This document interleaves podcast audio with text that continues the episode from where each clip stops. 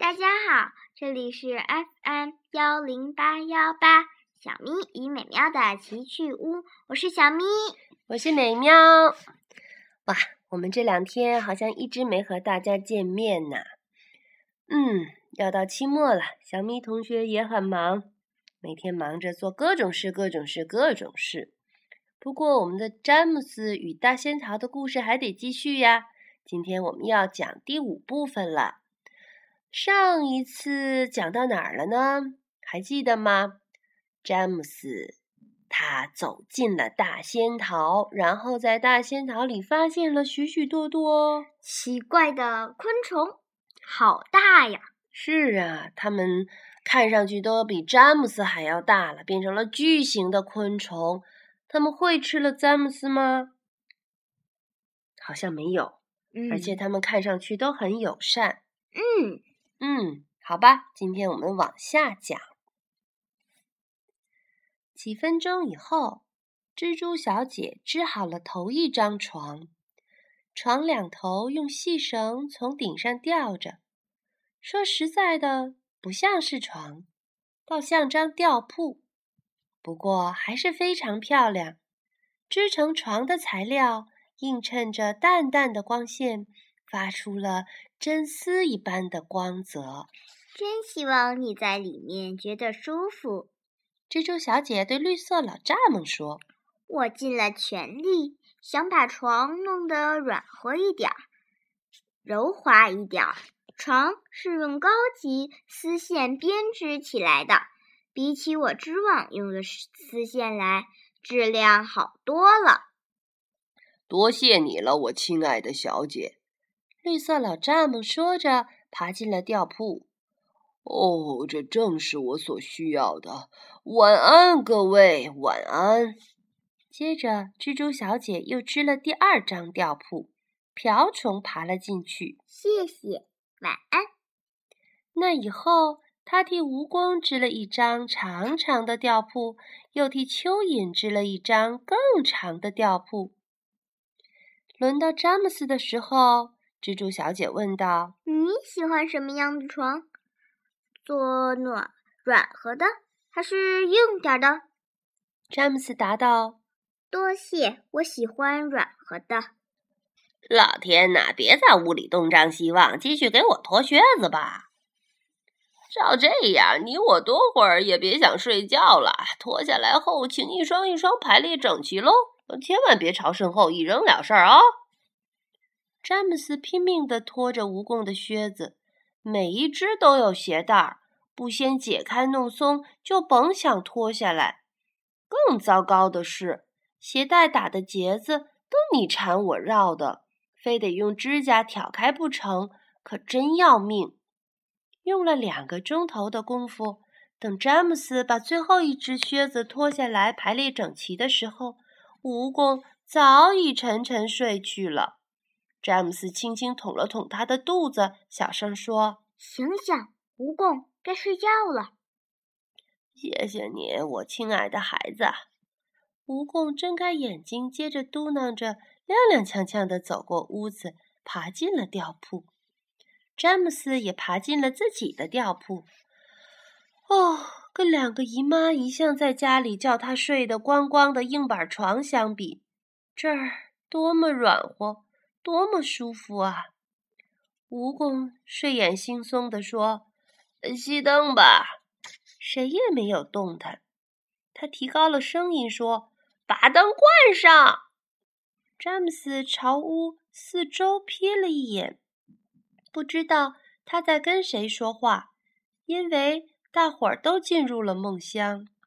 绿色老蚱蜢鼻子里传出了呼噜呼噜的鼾声，瓢虫喘气的声音，仿佛是在吹口哨。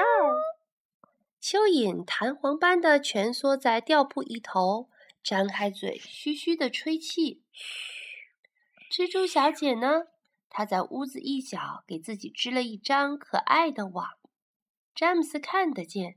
他佝偻在网中间，睡梦里喃喃自语着什么。我说：“把灯关上！”蜈蚣气呼呼的叫道。你在跟我说话吗？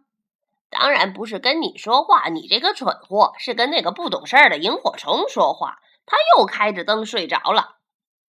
从进屋以后，詹姆斯第一次抬头望了望天花板，他看到了一个很不寻常的景象：天花板中央，一个足足有三英尺长的东西，仿佛没有翅膀的大苍蝇，正用六条腿倒立在天花板上，看起来。那东西的尾巴像真的着了火一样，一道明亮的绿色光线，像是最亮的电灯似的，从里面散射出来，照亮了整个房间。是萤火虫吗？詹姆斯盯着那道光线问：“叫我看，不像是昆虫啊？”“当然是昆虫啊！起码来说，它自个儿是这么叫的。”虽然你说的一点不错，可说真的，它压根儿就不是什么昆虫。萤火虫从来不是昆虫，它们是没有长翅膀的火苍蝇罢了。醒醒，你这个懒东西！然而，萤火虫连动都没有动。于是，蜈蚣从吊铺上探出身来，从地板上捡起了一只靴子，把那盏倒霉的灯关上。他叫喊着。把靴子朝天花板上丢去。看来蜈蚣是真的很恼火呀！看来是这样啊。萤火虫慢慢睁开一只眼睛，瞪了蜈蚣一下。没有必要撒野嘛，到了时候就关。快点，快点，快点嘛！要不我就替你关上了。呵，你好，詹姆斯。萤火虫朝下望着詹姆斯说。一边又挥了挥手，微笑起来。我没有看见你进来，欢迎我亲爱的孩孩子，欢迎你，晚安。接着，啪嗒一声，灯关上了。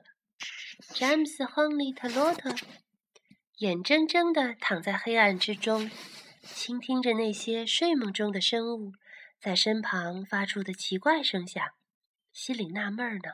明天早上自己又会遇上什么事儿呢？对这些新朋友，他已经非常非常喜欢了。是啊，他们并没有像外表上看起来那么可怕。实际上，他们真是一点儿也不可怕。他们之间尽管一直喊喊叫叫、吵吵嚷嚷的，可看起来却非常友善，非常愿意帮忙。晚安。绿色老蚱蜢，晚安，瓢虫，晚安，蜘蛛小姐。可是，还没有一一道完晚安，他就进入了梦乡。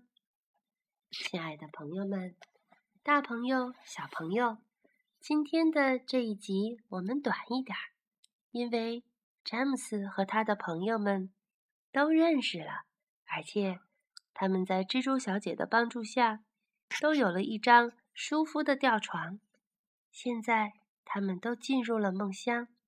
这是一个美丽的、宁静的夜晚，我们也进入梦乡吧。晚安，晚安。